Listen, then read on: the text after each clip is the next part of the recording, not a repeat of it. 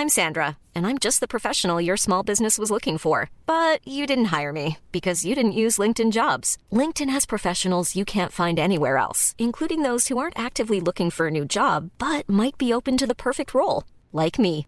In a given month, over 70% of LinkedIn users don't visit other leading job sites. So if you're not looking on LinkedIn, you'll miss out on great candidates like Sandra. Start hiring professionals like a professional. Post your free job on linkedin.com/people today.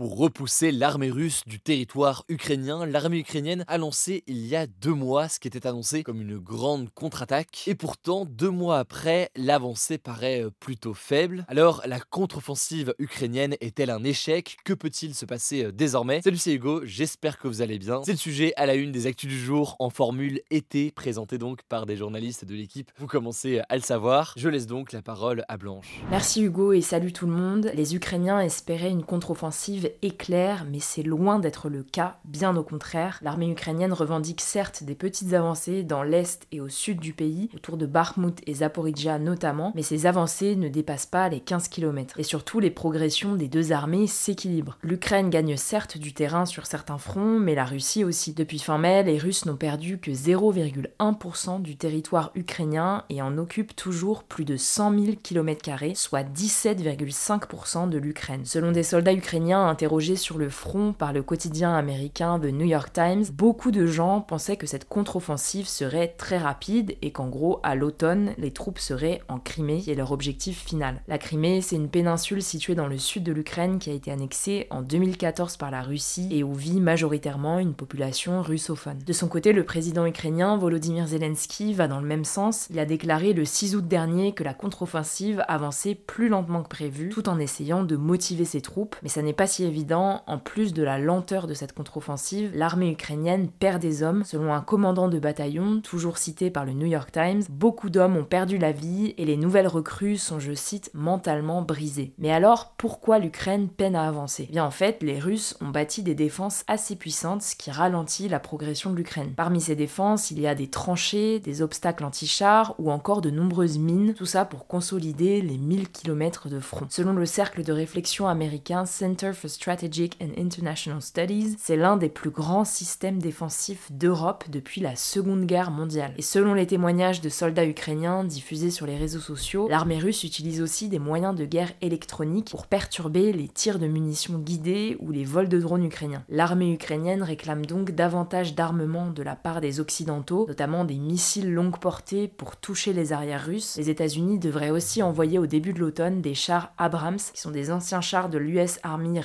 qui sont souvent cités comme faisant partie des plus performants au monde. Et pour essayer d'accélérer le rythme de cette contre-offensive, l'Ukraine a déployé ces derniers jours sa 82e brigade d'assaut aérien, selon le magazine Forbes, qui l'a décrit comme l'unité la plus puissante des forces d'élite ukrainiennes. Cette brigade est composée de 2000 hommes, de véhicules blindés de combat d'infanterie allemands et américains, et de 14 Challenger 2, qui sont des puissants chars d'assaut. Alors certes, c'est une bonne nouvelle pour l'Ukraine car ça permet de renforcer sa contre-offensive, mais ça signifie aussi que le pays n'a sûrement plus de nouvelles brigades aussi puissantes en réserve. Reste à savoir donc jusqu'à quand cette guerre va durer. En tout cas, selon le général français Jacques Langlade de Montgros, qui a été auditionné par l'Assemblée nationale, la guerre en Ukraine se prolongera en 2024, voire en 2025. Les autorités ukrainiennes de leur côté préparent leur population à la perspective d'une guerre longue. Je vous laisse avec Anaïs pour le reste des actualités. Merci Blanche et salut à tous. On commence avec cette info. Le gouvernement allemand vient d'autoriser un projet de loi pour encadrer l'achat et la culture du cannabis à des fins récréatives, donc c'est-à-dire pour son propre usage. Alors avec ce projet de loi, il serait donc possible à partir de 18 ans d'acheter et de posséder jusqu'à 25 grammes de cannabis et de cultiver jusqu'à 3 plants chez soi. Alors cette décision, elle suscite énormément de critiques de la part de l'opposition, mais aussi des syndicats de policiers qui estiment en fait qu'elle ne mettra pas fin au trafic de cannabis, alors que c'est l'un des objectifs affichés par le gouvernement. Le texte doit maintenant être débattu et voté par le Parlement dans les prochains mois. Deuxième actu, en Uruguay, un pays d'Amérique du Sud, le gouvernement gouvernement a autorisé que l'eau publique restante qui sort des robinets soit mélangée à de l'eau salée qui provient donc de l'océan Atlantique et la situation dure depuis déjà plusieurs mois. En fait, le pays traverse sa plus grave sécheresse depuis 74 ans en raison du changement climatique et les réserves d'eau sont quasi épuisées. Alors d'après les habitants interrogés par l'AFP et des vidéos qui circulent sur les réseaux sociaux, l'eau est décrite comme nauséabonde et presque imbuvable. Résultat, depuis plusieurs semaines, de nombreux Uruguayens manifestent leur colère dans les rues en frappant le sol avec des bouteilles d'eau vides pour réclamer de l'eau potable et plus d'investissements dans les réservoirs d'eau douce. On vous tiendra au courant. Troisième actu, en France, le ministre de l'Intérieur Gérald Darmanin a annoncé l'envoi dans les prochains jours à Marseille de la CRS 8, une unité spécialisée dans la lutte contre les violences urbaines pour lutter contre le trafic de drogue. L'objectif c'est de mener pendant une semaine des opérations précises, notamment sur les points de deal de la ville. Ces cinq derniers jours, de nombreux règlements de compte par arme à feu liés au trafic de drogue ont eu lieu à Marseille et trois personnes sont mortes. On en parlera plus en détail demain. Et autre actu rapidement concernant Gérald Darmanin, l'ancien président de la République Nicolas Sarkozy a déclaré dans son nouveau livre qui sort le 22 août qu'il souhaite que Gérald Darmanin devienne président lors de la prochaine élection présidentielle en 2027. D'après BFM qui a eu accès au livre, Nicolas Sarkozy fait l'éloge du ministre de l'Intérieur. Selon lui, je cite, il a des qualités évidentes et le succès d'un de ses amis lui ferait plaisir. Dernière actu, et c'est une bonne nouvelle qui suscite un immense espoir dans la recherche médicale, un homme de 57 ans en état de mort cérébrale placé sous respirateur artificiel a reçu un rein d'un porc génétiquement modifié et 32 jours après l'opération, eh le rein du porc continue de fonctionner dans le corps de l'homme. L'hôpital de New York qui a réalisé l'opération s'est félicité car il s'agit donc de la plus longue période durant laquelle un rein de porc génétiquement modifié a fonctionné chez un humain. Cette transplantation d'organes d'animaux sur des humains représente un espoir pour répondre à la pénurie de dons d'organes alors que des dizaines de milliers de patients dans le monde sont sur liste d'attente pour des greffes. Merci beaucoup pour euh, ces actualités. Alors je le rappelle, la formule classique des actus du jour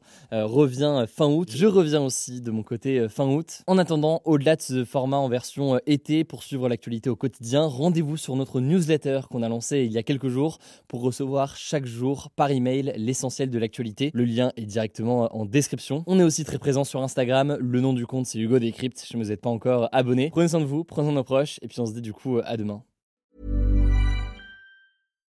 When you make decisions for your company, you look for the no-brainers. And if you have a lot of mailing to do, stamps.com is the ultimate no-brainer. It streamlines your processes to make your business more efficient, which makes you less busy.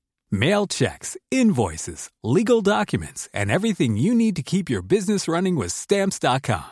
Seamlessly connect with every major marketplace and shopping cart. Schedule package pickups and see your cheapest and fastest shipping options from different carriers with rates up to 89% off USPS and UPS rates. And with the stamps.com mobile app, you can take care of mailing and shipping wherever you are. Make the same no-brainer decision as over 1 million other businesses with stamps.com. Sign up with code program for a 4-week trial plus free postage and a free digital scale. No long-term commitments or contracts. That's stamps.com. Code program.